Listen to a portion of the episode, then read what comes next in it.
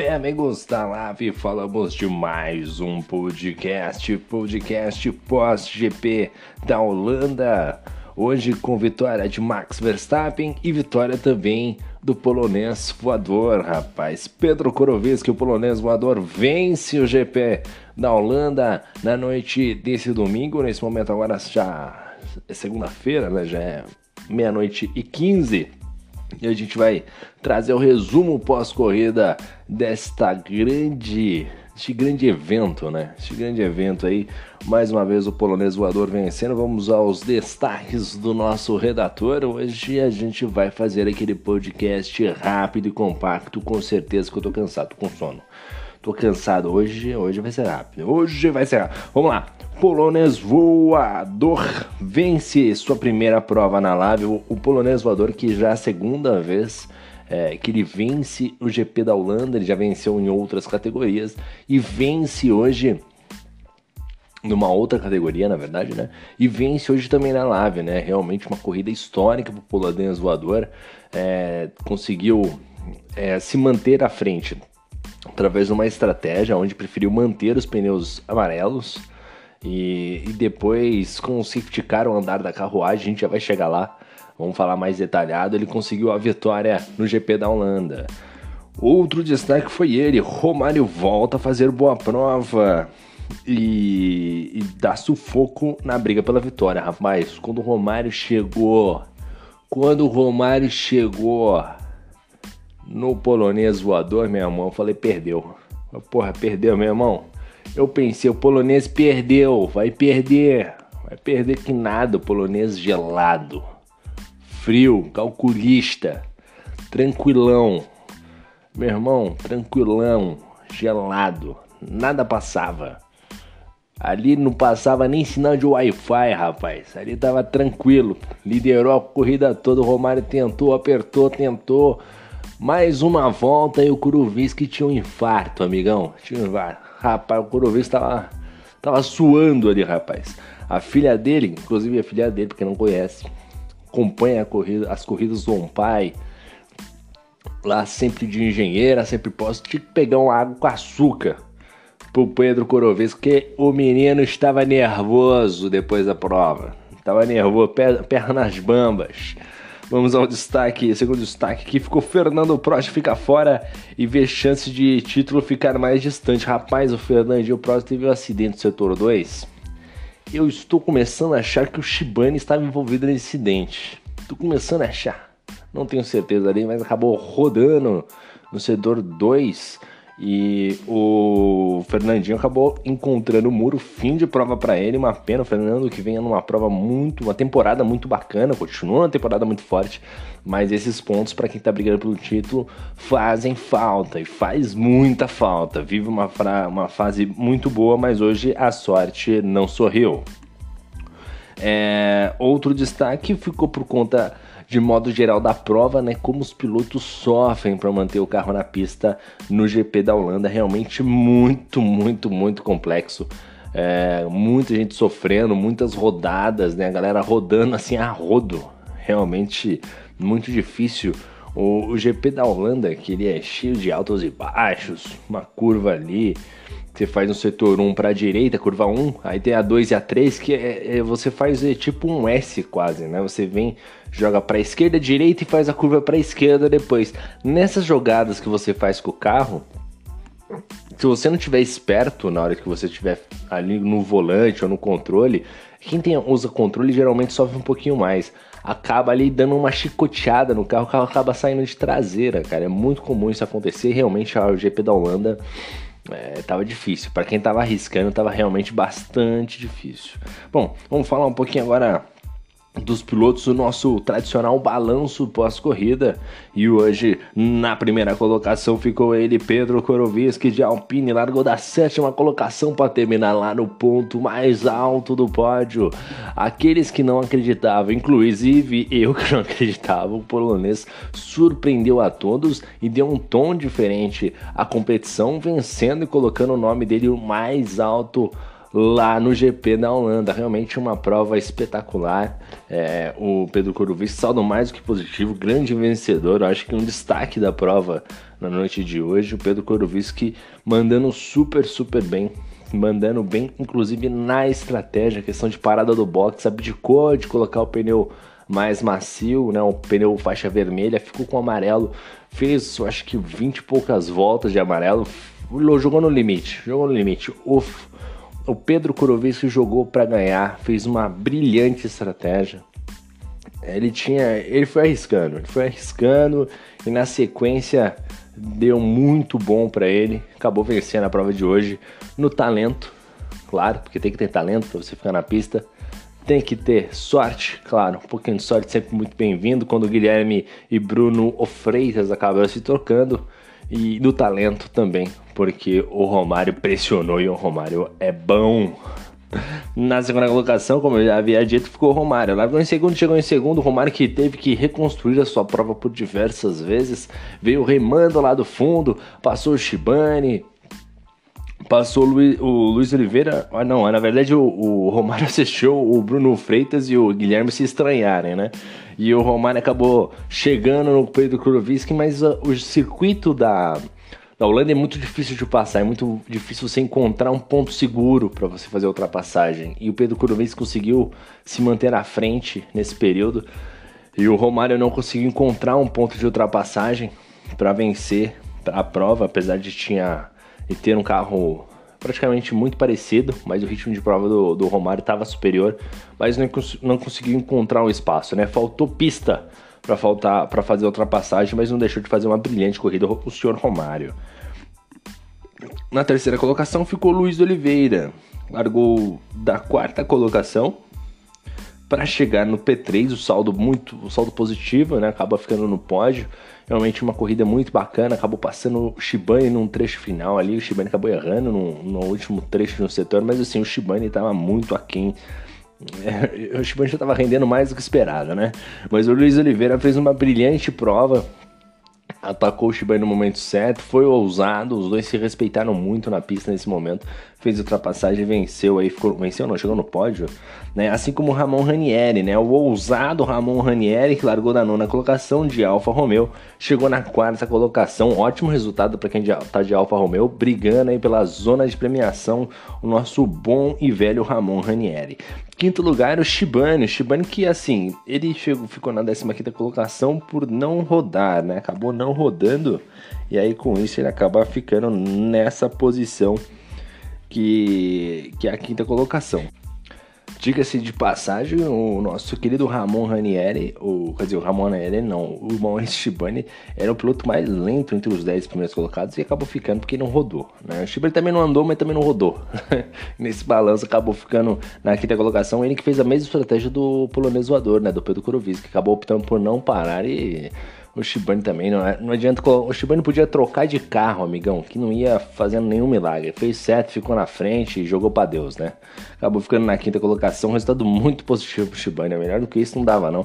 Arriscou um pódio, mas não tinha jeito, não. O Ramon e o Luiz Oliveira vinham muito mais consistentes do que o Shibane.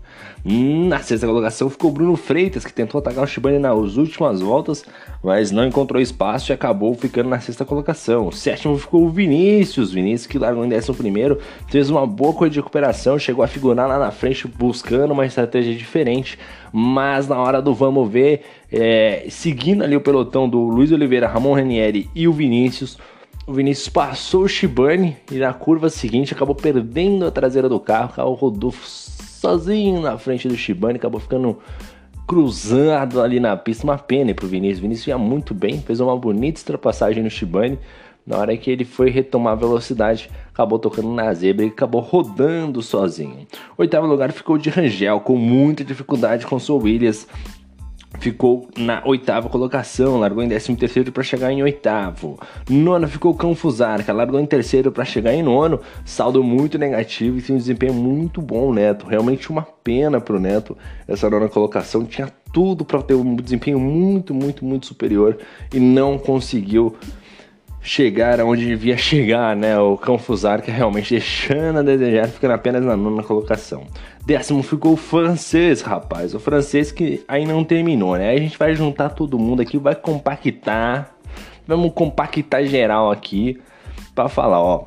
O francês vinha fazendo uma brilhante corrida. Na saída da, da última curva, né, do setor 3, na hora que ele vai embicar o carro para sair, eu acho que ele deu o pé demais, ali acabou acertando o muro. Fim de prova para ele. O francês que, pô, vinha bem. O francês ali quando bateu ali, pô, ali foi complicado. O décimo primeiro, o Christian, cara. O Christian, rapaz, eu não sei o que acontece. O Christian é um azar, rapaz, é um azar. quando não cai a conexão, ele é desclassificado.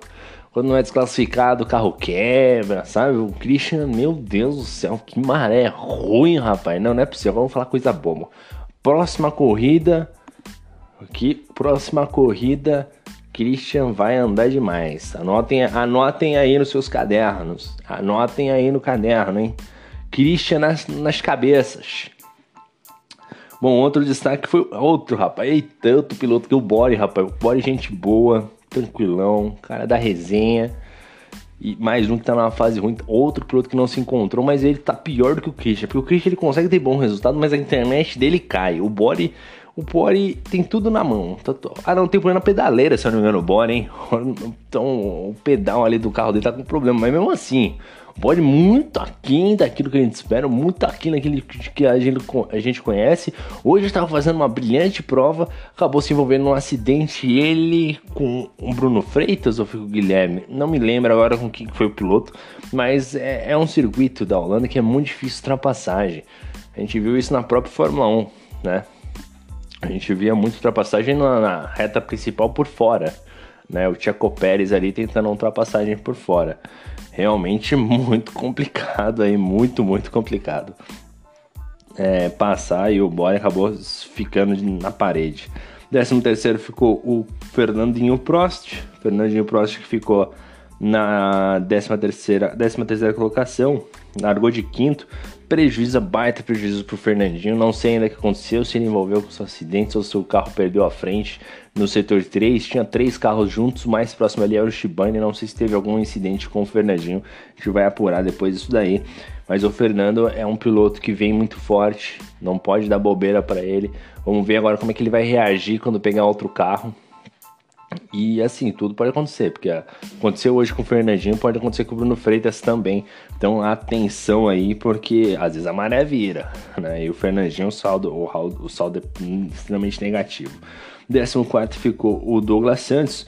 Douglas Santos é outro piloto que também não conseguiu se encontrar nesse retorno à Fórmula 1, né? Muita dificuldade pro Douglas, né? Teve uma queda de rendimento gigantesca, assim como o próprio Shibane, Bore, Christian, né?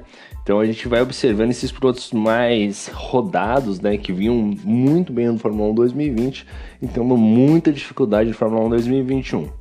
Outro aí foi o Manguinha, rapaz. Ô, Ivanilson Mangá, tá na hora de você fazer que deu o Kimi Raikkonen, né?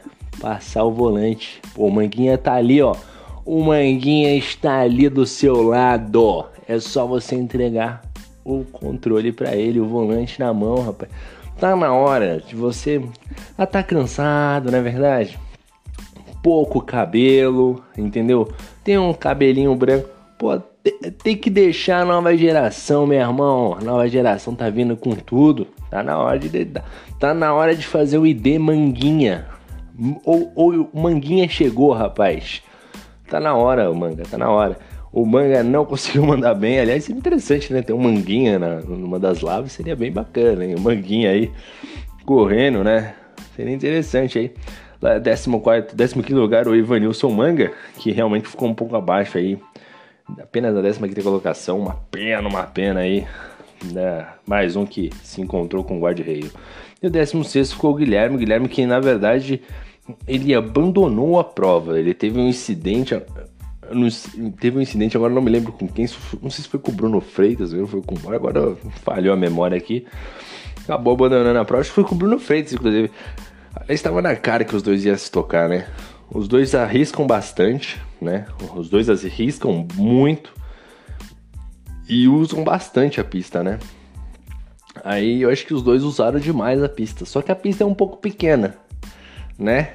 Aí não dá para caber os dois. Foi ali no setor 1, na curva 1, 2, curva 2, curva 3, foi até 3 e a 4 ali, acabaram se tocando e com isso o, o Guilherme diz adeus, né? Agradeceu, falou, pegou meu boné, por problema hidráulico, meu garoto, e foi embora. Bom, esse é o resumão aqui da Live, da Liga Amigos da Velocidade, Live 1. Amanhã, amanhã é véspera de feriado. Eu pensei que não ia ter podcast. Eu pensei que ia ser feriado para todo mundo, que eu ia descansar geralzão mesmo. Mas tem corrida. Então, se tem corrida, tem podcast. Queria folga, mas o meu chefe não me deu. Eu vou te falar, é pra acabar, né, meu irmão? Mas enfim, amanhã tem Live 2, GP da Holanda. Preparem-se porque teremos safety car. Se for como hoje, rapaz, é uma corrida como de sobrevivência. Eu, particularmente, nunca fui fã do GP da Holanda. Muito estreito, muito difícil. Meu Deus, é só sofrência. Eu não gosto de GP da Holanda nem de brincadeira, acho ruim demais. Inclusive, aqui aos críticos, eu. Ah, falar uma coisa, tirando o Checo Pérez, que tava com um carro muito bom, e fazer as ultrapassagens por fora, meu irmão, assim, o GP da Holanda foi, pô, bacana, Verstappen venceu e tal, mas assim, tem tudo pra ser uma Hungria, entendeu? Porque no, no miolo não tem como passar, dois e três tem passar. Você tem a reta principal pra você tentar passar, mas pô, aquela retinha curtinha ali, pô, é difícil pra caramba, né, cara? Ali, é, depender de uma reta só, a Hungria também. A Hungria, inclusive, a Hungria ainda você tem duas, né? Você tem a do, do box, né? Você tem uma retinha, tem, tem três, na verdade, tem a retinha do box na hora que você faz a curva 1, tem a outra marretinha mais curta ali. Na hora que você faz a curva 1, aí você vai para a curva 2, faz a curva 2 e aí você pega a subidona ali onde o Hamilton e o Alonso se estranharam ali, né? Então ali você, pô, beleza, ali você tem aí nos pontos de ultrapassagem que no Fórmula 1, no, video, no PlayStation 4, ainda você consegue identificar bem mais fácil. Agora, pô, se tá difícil aqui, imagina na Fórmula 1 vou passar aqui, meu irmão, que isso. GP da Holanda é pra acabar, viu? Mas é isso aí, agradeço aos senhores. Tenham uma ótima noite e bom feriado que tá chegando. E amanhã tem Live 2. Valeu, muito obrigado, parabéns, Kuroviski, polonês voador, vencedor da etapa de hoje. Valeu e fui!